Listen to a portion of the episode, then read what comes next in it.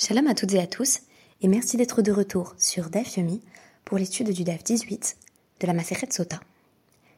Imaginez un peu. Vous venez de rencontrer une personne qui ne vous déplaît pas. En amont de cette première rencontre, qui pourrait s'avérer fort prometteuse, on vous propose, par le biais d'une application par exemple, de vous révéler si la personne en question va vous tromper dans l'avenir.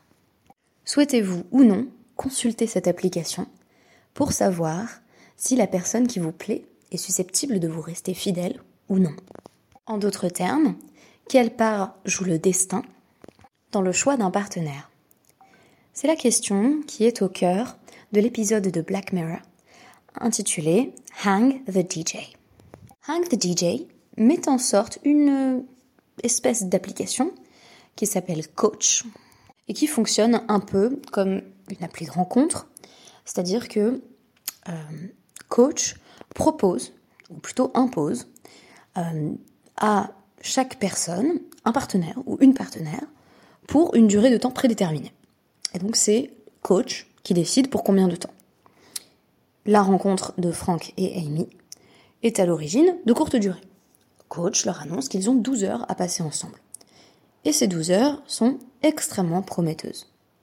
L'application annonce également que à un moment donné, les rencontres et cette succession quelque peu monotone d'amours éphémères s'achèvent et on trouve ce qui s'appelle, euh, à l'occasion du pairing day, le jour euh, de la rencontre, le partenaire avec lequel ou avec laquelle on va passer le restant de ses jours. Et Coach se vante d'avoir euh, un taux de succès de 99,8%. C'est-à-dire que lors de Pairing Day, on rencontre la personne qui a 99,8% de chance d'être la bonne personne, the one. Pas de chance, Frank et Amy ne sont pas encore arrivés au Pairing Day puisque une euh, succession de rencontres décevantes, voire catastrophiques, va les conduire à n'avoir plus qu'un souhait, qu'un rêve, ou pour citer euh, Don José, un seul désir, un seul espoir, se revoir, se revoir et être de nouveau ensemble euh, en vertu de la décision du système coach.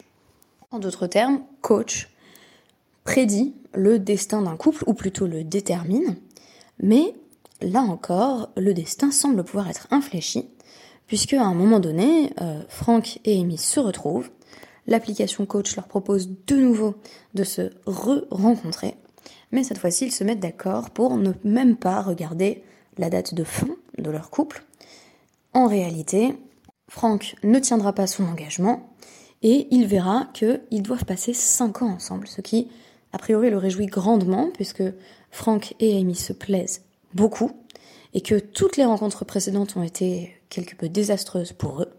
Mais à partir du moment où Franck euh, consulte le système coach, euh, la durée de temps va être réajustée, sans doute parce qu'il vient de manquer à son engagement, et il n'y a plus que 20 heures d'amour. Une nouvelle litanie de rencontres reprend, mais en vain, Frank et Amy s'aiment et aimeraient être désignés par le système coach comme la bonne personne l'un pour l'autre. En vain, ils vont donc se rebeller contre le système et on va comprendre à la fin de l'épisode que tout cela fait en réalité partie d'une simulation du système coach qui vient de prédire euh, que c'est ce qui se passerait à l'issue d'une première rencontre entre Amy et Frank, de sorte que c'est pairing day et que on leur annonce qu'ils ont 99,8% de chances de se retrouver ensemble. C'est-à-dire que dans 99,8% des simulations où euh, ils étaient à un moment donné euh, l'un avec l'autre, ils réagissaient de la même manière en voulant renverser le système. Mais tout ça fait partie, en réalité, du système. Or, dans le traité SOTA, on a une autre question qui est posée, qui finalement, vous allez voir, est très proche. Est-ce que, je vous prie de m'excuser, j'ai été interrompue, la question, disais-je donc, qui est posée euh, dans ce passage de la Maseret Sota est la suivante. Que se passerait-il si les eaux amères pouvaient prédire non seulement ce que la Torah précise, c'est-à-dire révéler le comportement passé d'une femme mariée, c'est-à-dire a-t-elle commis l'adultère ou non, mais bien prédire, c'est-à-dire est-ce que les eaux peuvent révéler si elle va commettre l'adultère ou non? En effet, la femme qui est soumise au rituel des eaux amères, on pourrait dire à l'ordalie des eaux amères, est soupçonnée d'être infidèle à son mari.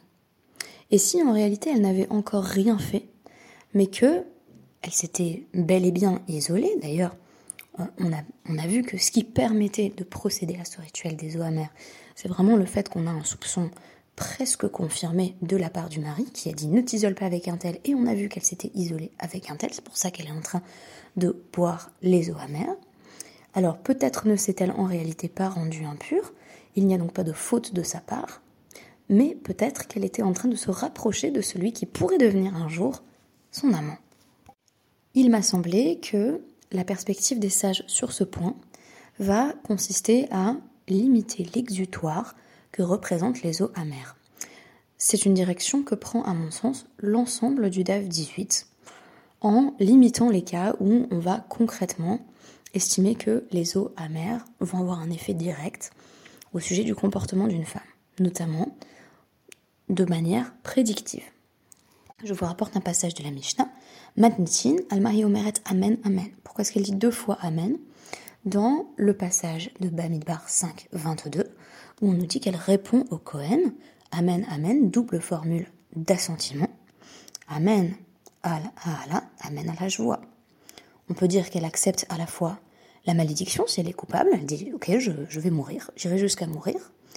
Amen à la joie mais aussi elle jure qu'en réalité non, elle ne s'est pas rendue impure. Donc amen, amen, ça pourrait s'entendre comme quel que soit le résultat, je l'accepte, que ce soit pour la malédiction ou pour la bénédiction qui me permet de revenir auprès de mon mari.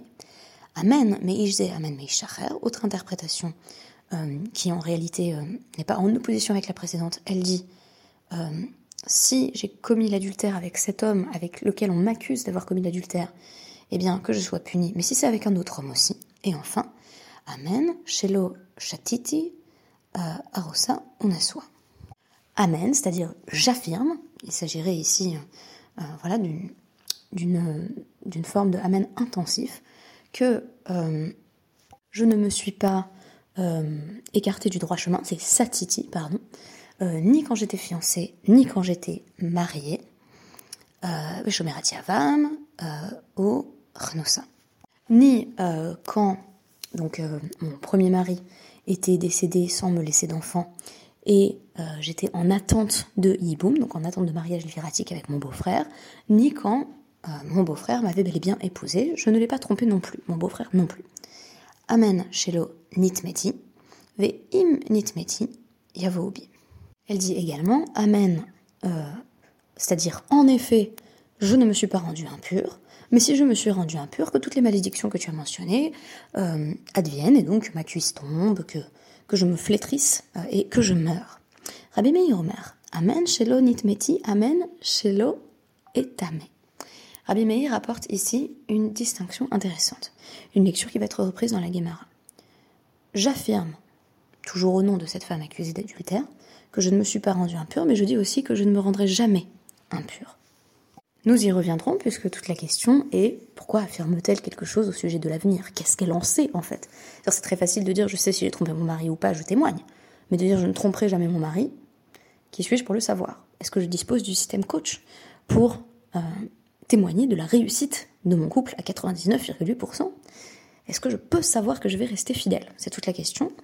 Je mentionnerai au passage que la fin de la Mishnah euh, va dans le sens de nous dire qu'un homme n'est pas matne ima euh, al kodem chez euh, Titares. Il ne peut pas dire tu dois faire donc le rituel des eaux amères. Euh, je te force à jurer parce que tu m'as trompé avant qu'on soit ensemble. Donc c'était pas un interdit. Voilà, il y, a un autre interdit bien entendu de sexualité hors mariage, considéré comme une forme de znout ou de pretsout. Il y a une forme de débauche, mais elle avait aucune responsabilité vis à -vis de son mari. Si par exemple, euh, elle a couché avec un autre homme avant même d'être fiancée avec celui qui est son mari actuel, même s'il dit, je sais que c'est avec cet homme-là euh, que tu avais couché, pour peu que c'était avant les fiançailles, et quand on parle de fiançailles au niveau alarique, on est déjà dans une première partie du mariage, ça ne pose pas de problème. Vélo, al chez Tidgaresh. Et euh, le mari ne peut pas non plus dire, je te soupçonne d'aller avec un tel si on divorce. puisqu'en réalité, une femme qui est divorcée est permise à tout homme. C'est-à-dire que le mari ne peut pas émettre une condition qui porterait sur ce qu'elle serait susceptible de faire en cas de divorce. Et de même, on nous dit, si euh, nistera echad venit met erzira lo haya Si elle avait bel et bien trompé son mari, elle s'est isolée avec un autre homme, elle a couché avec lui. Voilà, elle avait un amant, il a divorcé, et puis il a dit, tant pis, je la reprends en mariage. Euh, je veux la reprendre pour épouse, cette femme qui l'avait trompée. On nous dit, il peut pas l'accuser maintenant d'avoir couché avec cet homme pendant euh, leur premier mariage, leur mariage précédent, puisque en réalité, si elle a couché avec euh, cet homme, avec lequel il l'accuse de s'être isolé pendant cette période de divorce, eh bien, il n'y avait là pas d'interdit. Alors je précise, je pense que j'ai pas été très claire et c'était pas non plus très clair dans ma tête, que elle ne l'a pas trompé. Il a d'abord divorcé, puis elle s'est isolée avec un homme et euh, elle a couché avec cet homme, donc c'était pas vraiment son amant au sens fort. Ensuite, il la reprend pour épouse, donc il reprend. Je, réexplique. L'homme A avait une épouse. Il divorce d'elle et cette femme euh, le, trompe pas vraiment puisqu'ils sont plus mariés, mais couche avec un autre homme. On nous dit quand même elle s'est rendue impure, mais en tout cas elle n'a pas trompé son mari l'homme A décide de reprendre pour épouse sa première épouse et dit je t'accuse d'avoir couché entre temps avec un tel. On nous dit ben non, parce que à ce moment-là, ils étaient divorcés, donc elle avait le droit de euh, coucher avec cet homme. Ce qui permet à la Mishnah de formuler le principe suivant euh, velo lo haya ima. Si à un moment donné, euh, le fait que la femme ait une relation sexuelle ne la rendrait pas interdite à son mari, il ne peut pas euh, littéralement émettre une condition, c'est-à-dire la forcer à jurer qu'elle n'a pas, fait, euh, en l'occurrence ce dont le mari l'accuse, parce que ce n'était pas vraiment interdit. Ça, c'était toute la Mishnah. Maintenant, je vais repartir sur le passage qui m'intéresse le plus, qui fait intervenir Rabbi Meir, au sujet de Amen, Shelo, Nitmeti, Verroulé. Il y a une braïta qui nous dit Quand Rabbi Meir dit cela, il ne veut pas dire chez Im titame maim et là, titame maim me'arinota ou botkinota.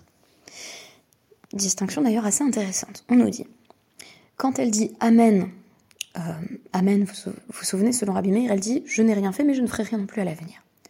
Et là, on nous dit Rabbi Meir n'est pas en train de dire que les eaux vont révéler maintenant une faute future potentielle. C'est-à-dire qu'en gros, si elle est vouée à tromper son mari, mais qu'elle n'a pas encore fait, on pourrait dire, bah, les os sont, voilà, potkinota, vont révéler sa faute, mais sa faute n'est pas encore advenue. C'est-à-dire que les os vont être révélatrices d'un destin. On nous dit, c'est pas ça.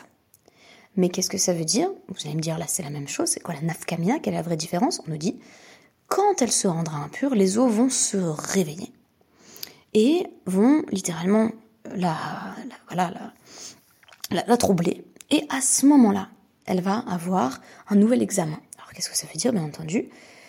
Cette femme qui n'avait pas encore trompé son mari, je vous ai dit, il y a quand même un soupçon qui pèse sur elle parce que son mari lui avait dit ne t'isole pas avec un tel et elle l'a fait. Pour l'instant, il s'est rien passé. Mais admettons que par la suite, elle décide effectivement de faire de cet homme son amant. Là, on nous dit les os vont tout à coup faire effet. Et donc elle va peut-être mourir de l'effet des eaux amères, mais bien des mois ou des années plus tard. Donc concrètement, quelle est la différence entre les deux? À savoir dire les eaux jugent maintenant si elle va se rendre impure ou les eaux révéleront plus tard qu'elle s'est rendue impure si elle le fait. Tout d'abord, la première différence de surface, c'est une différence de temporalité. Si on estime qu'elle est jugée sur ce qu'elle fera à l'avenir tout de suite, alors elle va mourir très rapidement à moins bien entendu qu'elle ait des mérites qui retiennent un petit peu la sanction, elle peut mourir sur le moment pour quelque chose qu'elle n'a pas encore fait. très intéressant l'idée qu'on pourrait être puni pour une faute que l'on n'a pas réalisée. Mais il y a autre chose qu'une dimension de chronologie. C'est bien entendu la réfutation ici de l'existence même d'un destin. C'est-à-dire que cette femme n'a pas pour destin de tromper son mari. Les eaux ne révèlent pas l'avenir en ce sens. De même, il faudrait se poser la question, qu'est-ce que la névoie? Est-ce que la névoie révèle un avenir inévitable? On a de nombreux exemples qui nous démontrent que ce n'est pas le cas. Sinon, quel serait le sens de la lecture de Yona, par exemple, à Kippour, du livre de Yona. On nous parle d'une prophétie sur Nineveh, sur la ville de Ninive, qui ne se réalise pas. Puisque tant qu'on peut agir, alors la prophétie n'est pas un destin, c'est un futur possible. Ce futur possible peut s'actualiser ou non. Chez la plupart des prophètes, on a effectivement des visions de dévastation. Pensez bien entendu au Jérémiade de Yirmiyahu, qui nous décrit un avenir catastrophique qui est amené à se réaliser notamment parce que personne ne l'écoute et que le repentir attendu ne se produit pas. Mais ce n'est pas un destin. On pourrait reparler du traité Shabbat, En Mazal, les Israël. Il n'y a pas de détermination des astres pour le peuple juif, à la fois collectivement et individuellement. Il n'y a aucune femme dont on puisse dire avec certitude, elle va commettre l'adultère. Posons-nous la question dans tous les domaines d'application sociologique de ce principe.